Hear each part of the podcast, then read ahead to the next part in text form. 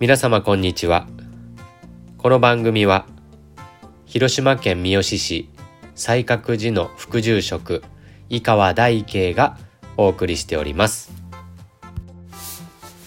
引き続きまして悪人正気の4回目でございます。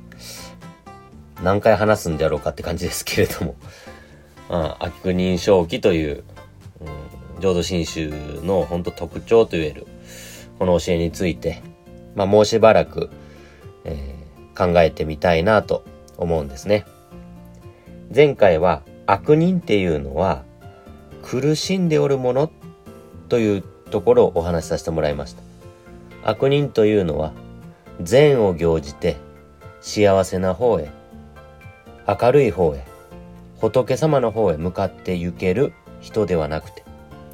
悪人というのは煩悩が盛んで悪を行じ苦しみの中苦しみの中へ暗闇の中暗闇の中へ仏様から離れていくようなもののことを悪人。だから悪人っていうのは今まさに苦しみのど真ん中暗闇のど真ん中に沈んでおるものというふうに、えー、伺えるのであります。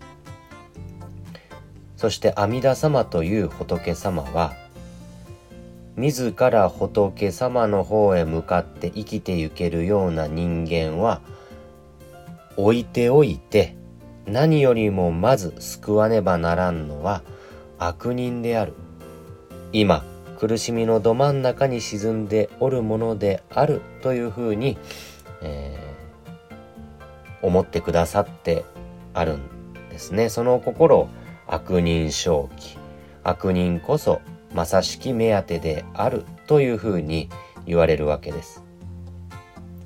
悪人正気と対になる考え方は何かなと思ってみたら善人暴気です。善人は暴、暴っていうのは傍ら。悪人こそまさしき目当てである。善人は某傍らに一応置いておいても大丈夫だから善人は置いておいて今まさに苦しんでおる者悪人をこそ救わずにはおれんというお心を悪人正気といただくんであります。涅槃行というお経の中には七子七人の子供の例えというのが出てきますね。まあ、親は7人子供がいたら、7人に平等に、それぞれに、えー、愛情を注いでいくと。お兄ちゃんは20%で、妹は可愛いから80%というようなことはなくて、すべての子供、まさに一人子のように、えー、平等に思っていくけれども、その中で一人病に苦しんでいるものが子供がおったとしたら元気な子は一応、まあ、なんとかなるから放っておいてその今病で苦しんでおる最中のその子に対して一番思いを寄せ時間をかけ、えー、働いていくという例えが出てきますね。また禅道大師というお方が書かれた官業書というお書物の中にも、うん、同じような例え話が出てきます。官業書っていうのは、漢無量寿経というお経の注釈書でありまして、あの、史上書、4つの条に分かれている書物、史上書とも言われます。うん、一つには原義文、二つには序文義、三つには上前儀、四つには三前儀。この四巻からなっているので、史上書というふうにも言われるんですね。書はあの書物の書じゃなくて、あの、なんて言うんでしょうね。難しい方の流れるみたいな。政治の正の左と流れるの、うん、右で史上書というふうに言われますけれども、それの一番最初の原義文というところにですね、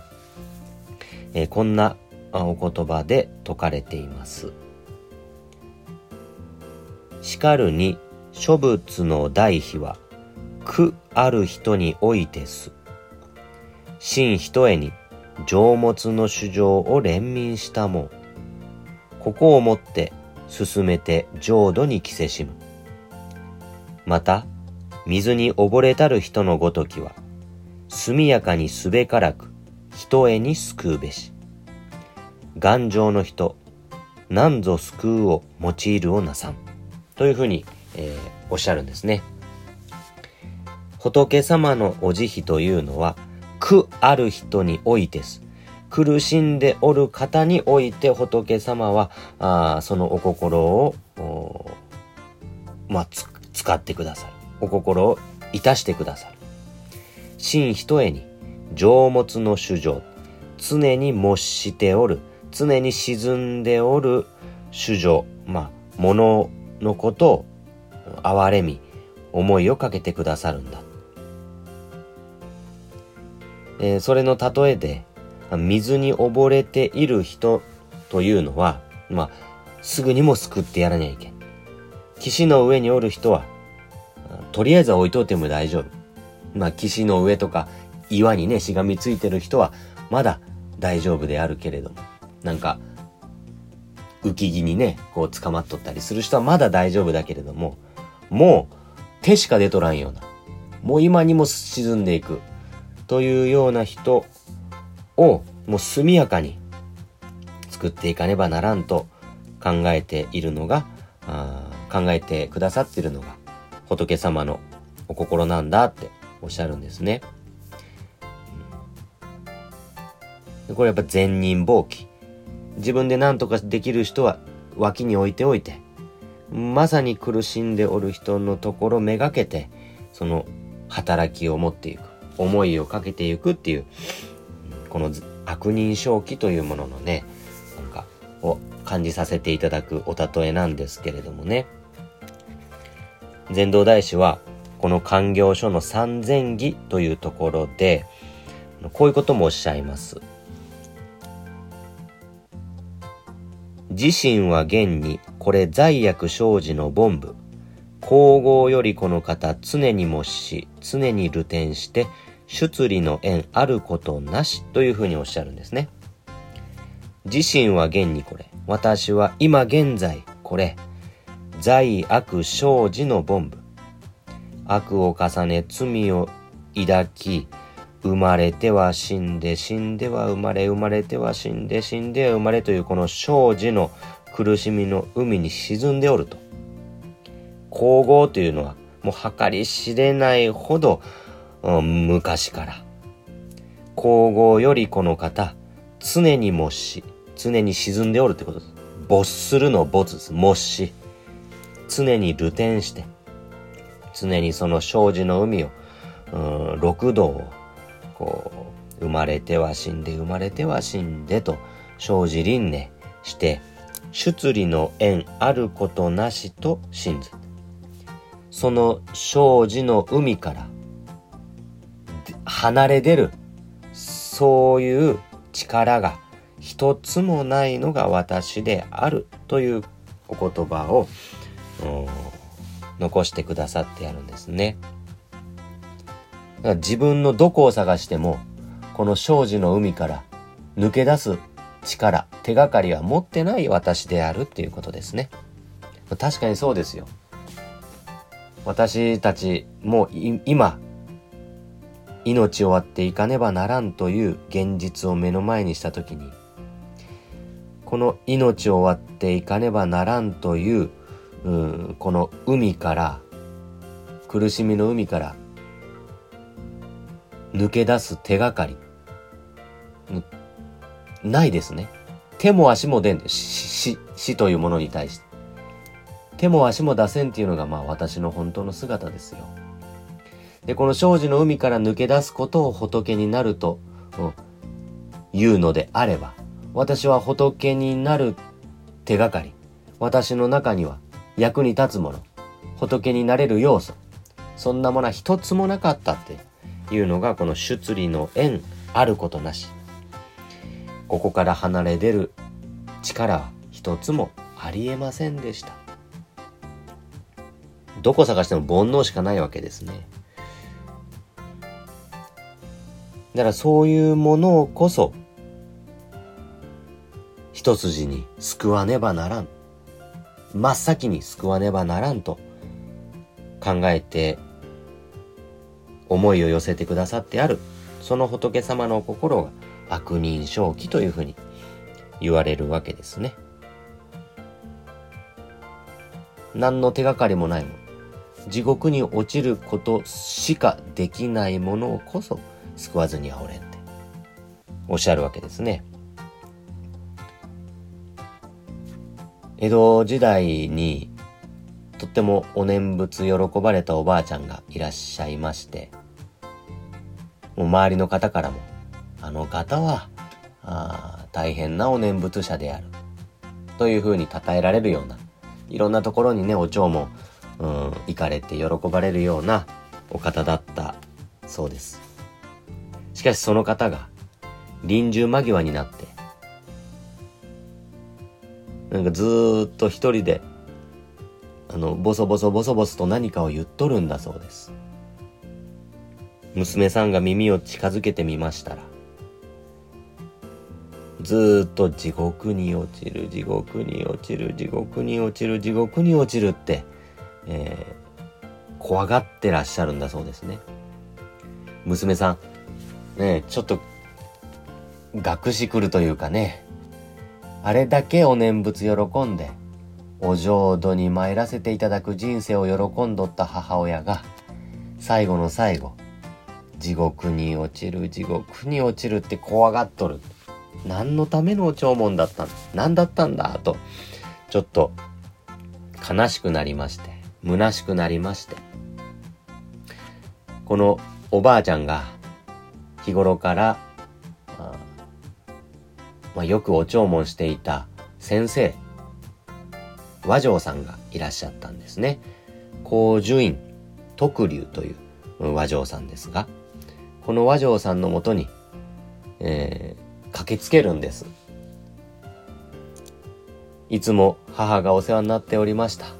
今、母が臨終を迎えておりまして、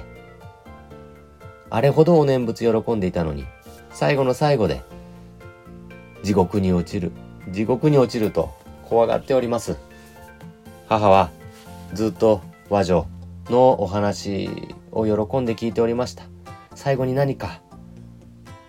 五順位和女の方から母親に何か言うてくださいませんか？こう、頼みに行ったって言うんです。するとその高順位和女が、自分勝手に地獄に落ちるというのであれば仕方がない。残念ながら落としてしまえ。自分勝手に地獄に落ちるというのであれば仕方がない。残念ながら落としてしまえっておっしゃるんです。娘さんガビーンですね。なんちゅうこっちゃ。遠いところまで最後のお言葉を賜りに来たのに、これこれだけじゃ帰れんなーともぞもぞもぞもぞされておったら、五順位和上が続けられるわけですね。言葉を足される。石の事象。事象というのは、まあ、性、性質というか持ち分ですね。小、小分というか。石の事象は、沈むのが石の事象。水にやったら沈んでいくのが石の事象。ボンブの事象は、落ちるのがボンブの事象。ボンブの正体というのは、地獄に落ちるというのがボンブの事象である。地獄に落ちるのは今に始まった話じゃないぞ。如来様は私たちのことをどういうふうに呼んでくださるか。極重悪人唯勝物。悪人よ。我が名を唱えておくれっておっしゃる。そもそも如来様は善人よって呼んでくださる仏様じゃなかったじゃないか。落ちるものを落ちないような立派な人間になし替えて救うという仏様だったか？そうじゃない。落ちるものを落ちるまんまで救ってやるぞと悪人のために五行調裁用語のご苦労なさったのが如来様ではなかった。その五行調裁用語のご苦労が今成就して名も阿弥陀仏。阿弥陀に任せよ。必ず救う。そのまま来いよというお呼び声となって、今私たちに聞こえておるのではなかったかそれでもなお、自分勝手に地獄に落ちるというのかって、そんな風な内容を伝えられたと言われるんです。それを娘様がそのおばあちゃんにまた伝えまして、ああ、そうであった、そうであったと、またお念仏を喜ばれながら、ご臨終を迎えられたというお話が残っておりますね。ね商人の常の仰せには、御田の五行私有の願をよくよく案ずれば、ひとえに親鸞一人がためなりけり。されば、それほどの業を持ちける身にてありけるを、助けん逃亡示し断ちける、本願のかたじけなさよ。如来様は、確かなものを救おうとされたんじゃないんです。善人を救おうとされたんじゃないんです。何一つ確かなものがない。仏になる要素のない悪人のために五行調査用語のご修行されたんだ。かたじけないことでございますと受け止めていかれたこのお言葉から悪人正気という、うん、阿弥陀様の特徴をですね、えー、感じさせていただくんですね。悪人正気って人様のことだと思っておったら全くピンときません。なんか道徳倫理をぶっ壊すような、あよくわからん。悪人こそ救いの目当てって、なんかようわからんなって思うんですけれども、我が事としていただくときに、これほど温かく、これほど頼りがいのある、うん、見教えはないのではないかといただくのであります。私というのは最後の最後、やっぱり自分がしてきたこととか、思い出してね、臨終に苦しんでしまうということがあるんだそうです。その時に、善人正気だったらどうですかね？善人こそ救いの目当てという見教えであったのであれば、私にとって何一つ確かな救いにはなりません。しかし如来様は私の全てをご存知くださった上で、悪人よ悪人こそ私の救いの目当てであると呼んでくださる。そのお心いただいた時に、これほど温かく、これほど頼りがいのあるお心、見教えはないのかなといただくのであります。本日も、えー、ようこそのお弔問でございました。